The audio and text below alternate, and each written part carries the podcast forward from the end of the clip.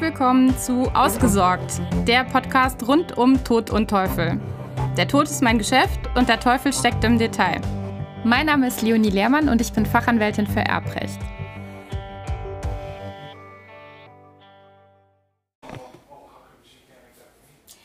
In der heutigen Episode habe ich mal wieder einen Interviewgast. Und zwar Herrn Dr. Hans-Jürgen Poststenger.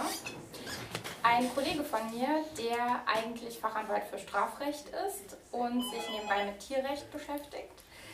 Ähm, eigentlich somit mit meinem Thema nicht so viel zu tun hat, aber wir haben dann doch eine recht starke Verbindung auf anderer Ebene.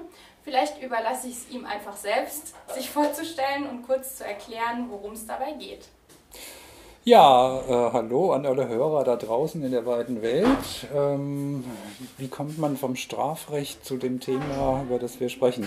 Ähm, ja, wir betreiben mit einem Stammtisch, der nicht wirklich ein Stammtisch im klassischen Sinne ist, in Wiesbaden eine Gruppe, die sich mit Let's Talk About Death beschäftigt ähm, stammt aus der Tradition äh, im angloamerikanischen Raum, wo es das schon länger gibt, schon jahrzehntelang, wo sich Menschen treffen, die Interesse haben, sich über das Thema Tod und alles, was damit zusammenhängt, auszutauschen. Das war mal ein moderierter Stammtisch und den gibt es schon seit fast fünf Jahren jetzt. Und äh, als die Moderatorinnen das nicht mehr weitermachen konnten und wollten, hat die Gruppe beschlossen, dass sie das selbst tut und ich bin jetzt so eine Art ja, Administrator ähm, und deshalb spreche ich auch heute in dem Podcast. Ja, hervorragend. Dafür zunächst mal schon vielen Dank vorab, dass äh, du dich da zur Verfügung gestellt hast, mit mir heute darüber zu sprechen. Ich habe nebenbei bemerkt, die Information, dass es diesen Stammtisch überhaupt gibt, über meine Mitarbeiterin Jessica Kepler bekommen. Und dementsprechend habe ich sie natürlich auch heute wieder mit eingebunden und freue mich sehr, dass auch sie wieder mit dabei ist und mich in der, im, im Fragestellen unterstützen wird. Fangen wir doch vielleicht nochmal damit an, wo denn überhaupt dieser Stammtisch stattfindet und wann ihr euch trefft. Ja, wir treffen uns einmal im Monat und zwar immer am letzten Donnerstag im Monat um 19 Uhr. Und wir haben angefangen im Heimathafen. Ähm, das hat dann nicht mehr funktioniert. Und dann hatten wir kurze Zeit einen Treffpunkt, der gar nicht gut war. Und haben jetzt das Crema Catalana gefunden. Das ist ein kleines, sehr intimes Restaurant mit wenigen Sitzplätzen und äh, die Betreiber öffnen für uns an jedem Donnerstag, äh, dem letzten im Monat, speziell für uns und bewirten uns. Und das klappt ganz wunderbar. Und wie läuft der Stammtisch ab? Äh, gute Frage, weil das ist nicht immer gleich. Der Stammtisch ist ja kein Stammtisch in dem Sinne, dass es immer äh, den gleichen Ablauf hätte ähm, oder immer viel Alkohol getrunken wird, wie man sich das vorstellt, sondern es ist eine sehr lockere Runde, die einen äh, ja, Kreis von Interessierten hat, der so etwa ja, vielleicht 30 Leute umfasst. In aller Regelmäßigkeit kommen, ja, ich würde mal sagen 15 im Schnitt und das sind nicht immer dieselben 15. Und äh, wir fangen meistens an mit einer Vorstellungsrunde, weil fast jedes Mal irgendjemand neu ist. Und um Barrieren abzubauen, ist so eine Vorstellungsrunde immer schön. Und dann wird gefragt in die Runde, hat jemand ein Thema mitgebracht, was ihn in den vergangenen vier Wochen besonders beschäftigt hat, sei es was Persönliches oder was, was man gelesen, gesehen, gehört hat. Und dann ergibt sich immer ein Thema und das hat immer dann auch mit dem Tod oder mit Sterben zu tun. Was unterscheidet den Stammtisch denn dann von einer ja, Trauerrunde, Selbsthilfegruppe oder kann man das sagen? Ja, ähm, eine Trauerrunde würde bedeuten, dass alle akut einen Trauerfall zu beklagen haben. Das stimmt so nicht. Wir haben gelegentlich mal äh, Menschen unter uns, bei denen das zutrifft. Ähm, aber das ist eher die Ausnahme. Die meisten haben Erfahrungen mit Tod und Sterben gemacht, aber das ist bei einigen schon sehr, sehr lange her. Bei anderen ist ein beruflicher Aspekt dabei. Ähm, das sind Leute, die im Hospiz arbeiten, als Bestatter arbeiten, in der Kranken- und Altenpflege arbeiten, aber auch Juristen, die was damit zu tun haben. Ähm, das ist ganz, ganz bunt gemischt. Also es ist nicht immer so, dass es Trauernde sind. Und der Anspruch ist auch nicht, äh, eine Selbsthilfegruppe zu sein, ähm, obwohl oft im Resümee, was dann den Abschluss des Abends bildet, tatsächlich jemand sagt, das Gespräch heute hat mir sehr, sehr geholfen in meiner eigenen Trauer oder in der Verarbeitung von Todesfällen. Ja, du hast ja gesagt, dass der Stammtisch, also der harte Kern 15 Leute umfasst und hier das ähm, auch manchmal die Kapazitäten des Cafés sprengt. Ist denn der Stammtisch generell offen für Neuzugänge? Unbedingt. Also wir sind ähm, sehr interessiert daran, dass neue Leute das immer wieder auffrischen, weil ähm, das im Jahr ein Input ist, ähm, der neue Wege eröffnet oder neue Richtungen einschlägt. Ähm, es hat sich einfach so rauskristallisiert in fast fünf Jahren, dass bestimmte Leute wiederkommen, bestimmte Leute reinschnuppern, die kommen vielleicht zwei, dreimal und kommen dann nicht mehr. Gerade wenn man einen akuten Trauerfall hat, ist es oft so, dass man äh, das braucht in einer bestimmten Phase und dass man das aber auch wieder abschließt. Und der harte Kern, wie du gesagt hast, äh, das sind eigentlich die, ähm, die immer wieder dabei sind. Hm, aber das wäre äh, irgendwann langweilig ähm, oder eintönig, wenn nicht immer wieder mal jemand Neues dazu käme. Das macht das Ganze total spannend und im besten Sinne unberechenbar. Hm. Wird es denn für euch als unangenehm wahrgenommen, wenn da jetzt nur zwei, dreimal jemand dabei ist und danach dann nicht mehr kommt? Oder Überhaupt nicht. Nein, das, das kann man nicht sagen. Also es ist ähm, es gibt ja kein, kein ähm, Leitungsgremium oder irgendeine Hierarchie. Es ist eine vollkommen offene Gruppe, wo jeder das gleiche Recht hat, was zu sagen, ähm, aber keiner hat die Pflicht. Das ist das Schöne daran. Es gibt äh, durchaus Teilnehmer, die kommen drei, vier, fünf Mal, hören sich das Ganze an, sagen kaum ein Wort ähm, und kommen trotzdem wieder. Es gibt Leute, die kommen ein einziges Mal und unterhalten die ganze Runde und kommen dann nie wieder. Äh, das ist total wild gemischt. Man kann überhaupt nicht sagen, dass es was, was äh, ja, Uniformes hat oder was, ähm, was man planen könnte. Und was hat dich selbst dazu bewogen, an dem Stammtisch teilzunehmen? Oh, äh, das sind ein ganzes Bündel von Gründen. Also einmal ist meine Frau Jutta auch hier. Äh, die war von ganz, ganz Anfang mit dabei, weil sie die beiden Moderatorinnen äh, kennengelernt hat in der Hospizarbeit im Bärenherz hier in Wiesbaden ähm, oder im, im, Umfeld jedenfalls davon. Und ähm, das hat mich dann mit neugierig gemacht und ja gut, meinen Zugang zum Tod. Und da haben wir dann den Kreislauf zum Strafrecht. Äh, ich habe viel zu tun mit äh, Verbrechensopfern oder deren Angehörige.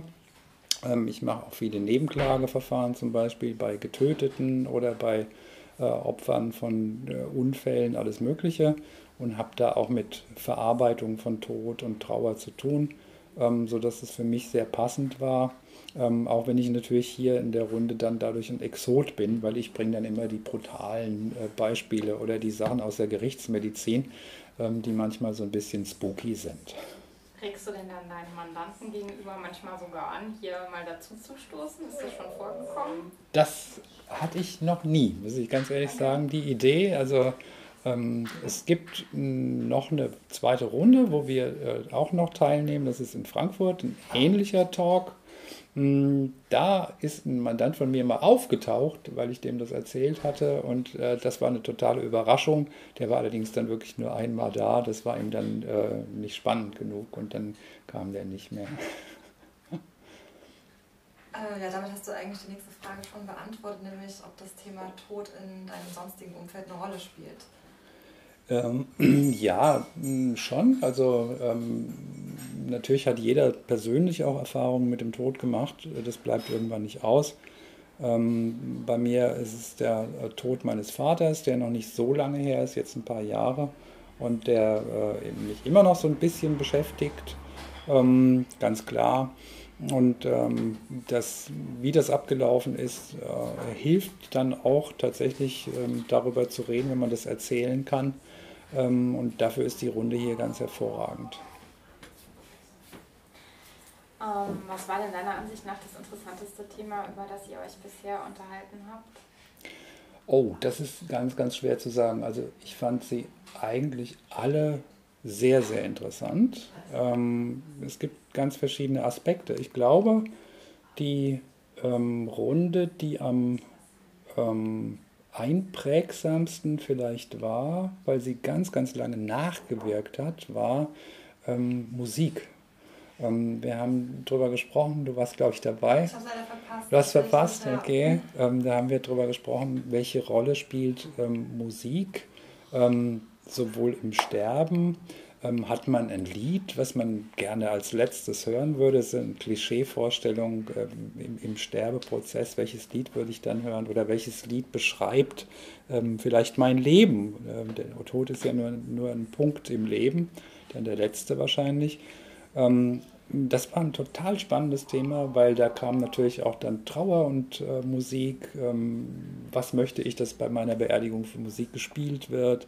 Äh, ganz, ganz viele Aspekte. Und wir haben wirklich wochenlang hinterher in unserer WhatsApp-Gruppe und bei Facebook noch ausgetauscht. Ähm, ganz, ganz viele Lieder hochgeladen, Videos hochgeladen. Und das war absolut spannend, wie kontrovers das war.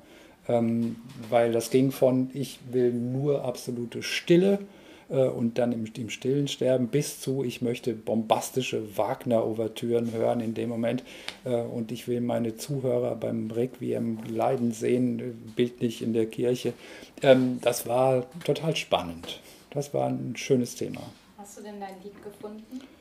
Ähm, ich habe schon lange eins, ähm, was ich mir ausgesucht äh, hatte, ursprünglich mal um es bei meiner Beerdigung zu spielen. Aber ich bin mittlerweile im Laufe dieser fünf Jahre über die Information und den Austausch hier in der Gruppe dazu gekommen, dass ich gar nicht beerdigt werden möchte. Okay, das ist natürlich auch spannend. Ja. Darf ich das nochmal hinterfragen? Wie kam es dazu? Ähm, ja, wir haben uns ähm, ganz intensiv auch damit äh, auseinandergesetzt, wie das ist. Ähm, was soll mit mir nach dem Tod passieren? Was habe ich denn für eine Vorstellung eigentlich? Und ich hatte das eher traditionell so, so immer empfunden, schon, schon lange Jahre und immer gedacht, ja, wenn ich mal sterbe, äh, dann könnte ich mir eine Beerdigung so und so vorstellen, weil ich nie wirklich intensiv darüber nachgedacht habe. Und die Auseinandersetzung in der Gruppe, die zwingt einen dann auch so ein bisschen dazu. Und ähm, dann habe ich mich gefragt, ja, warum möchtest du das eigentlich? Und ich habe verschiedene Ideen dann durchgespielt. Also ähm, ich habe über Plastination nachgedacht, nach dem Modell von Hagens. Äh, ich habe über äh, Spenden nachgedacht an, was weiß ich, die Rechtsmedizin, die besuchen ja auch immer Organe und Leichenteile. Ähm, ich habe über alles Mögliche nachgedacht, dann eben auch Feuerbestattung, anonyme Bestattung irgendwo. Und ähm, ja, dann war irgendwann für mich klar, es soll jedenfalls kein Begräbnis im ursprünglichen Sinne sein und ich möchte auch keine Feier in dem Sinne, in, in irgendeinem so Rahmen, ähm, wo dann Lieder gespielt werden. Ähm, eine Frage hätte ich jetzt doch noch, auch wenn die jetzt nicht auf dem äh, Plan stand. Und zwar, ähm, passiert es denn häufiger mal in diesen Gesprächsrunden, dass man sich ein Thema ja, auf die Fahnen schreibt für den Tag und äh, dann kommt am Ende was ganz anderes dabei raus? Oder bleibt ihr dann wirklich bei dem Thema, das anfangs besprochen wurde?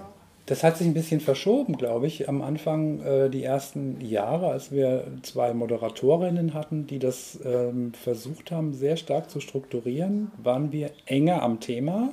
Und ähm, seit wir keine feste Moderation mehr haben, ähm, sondern versuchen, das so zu machen, dass die Gruppe das selbst trägt, ähm, ist das weicher geworden in den Grenzen und dann zerfließt es manchmal auch. Also wir haben gerade beim letzten Mal, glaube ich, äh, eine Runde gehabt, wo hinterher ähm, einige gesagt haben, jetzt waren wir in ganz, ganz vielen verschiedenen Themen drin. Und je länger man darüber nachdenkt, dann mit dem Abstand von zwei, drei Tagen stellt man fest, ähm, ja, vielleicht ist es doch nicht so weit weg vom Thema gewesen. Es sind immer nur andere Aspekte, die jemand anders reinbringt, die man einfach nicht so gesehen hat. Und das ist das total Spannende an so einem Austausch über ein Thema, über das ja im Alltag man selten mit jemandem redet. Und das ist überhaupt das Allerspannendste äh, und das, das Schönste an der Runde. Hm, egal welches Thema wir haben, wir schaffen es immer, unglaublich viel zu lachen ähm, und hinterher auseinanderzugehen und zu sagen, das war ein schöner Abend, wir haben es genossen und ähm, wir waren ähm, ja, mit uns selbst und mit der Runde zufrieden. Ähm, das ist unbedingt wiederholungsbedürftig. Also ich finde das total spannend und ich freue mich, dass ich jetzt heute mal die Gelegenheit ergreifen darf und heute auch mal dabei sein darf. Für mich ist das auch eine Premiere. Mhm. Und ähm, ja, ich bin gespannt, wie das auf mich wirken wird. Aber auf jeden Fall klingt das alles sehr, ja, ja spannend einfach. ähm, hast du noch was, Jessica? Ähm, ja, unsere letzte Frage wäre, was deine wichtigste Erkenntnis ist. Aber das hast du ja eigentlich schon auch ein bisschen angedeutet. War das denn tatsächlich die Erkenntnis, dass du nicht beerdigt werden möchtest oder gibt es darüber hinaus noch was anderes? Ähm, ja, also ich denke, die wichtigste Erkenntnis, äh, die man schlecht erklären kann an jemandem, der so ein Gespräch noch nicht mitgemacht hat, ist eigentlich tatsächlich, wenn man über den Tod redet und einen intensiven Austausch hat, dann redet man sehr, sehr viel über das Leben. Mhm. Und ähm, das macht einen großen Unterschied in der alltäglichen Sichtweise von ganz, ganz vielen Dingen. Also man sieht das Leben von einem Endpunkt aus ähm, und man bekommt ein Gefühl dafür, wie wichtig es ist, eigentlich in Anführungszeichen richtig zu leben. Ähm, wenn man den Tod als was Endgültiges ansieht, dann hat es enorm viel Bedeutung, vorher richtig zu leben. Ähm, gibt ja diesen, diesen eher satirischen oder komödiantischen Spruch, gibt es ein Leben vor dem Tod? Ähm, das ist die spannende Frage. Das finde ich ein sehr schönes Schlusswort. Hm. Ähm, ich glaube, dem ist wirklich nichts hinzuzufügen. Ich bedanke mich ganz herzlich für das Gespräch und ich denke, ich werde die nächste Folge dazu nutzen, mal ganz kurz eingangs zu berichten, wie das denn heute war. Das ist dann auch wieder spannend. Dank. Ja, tschüss.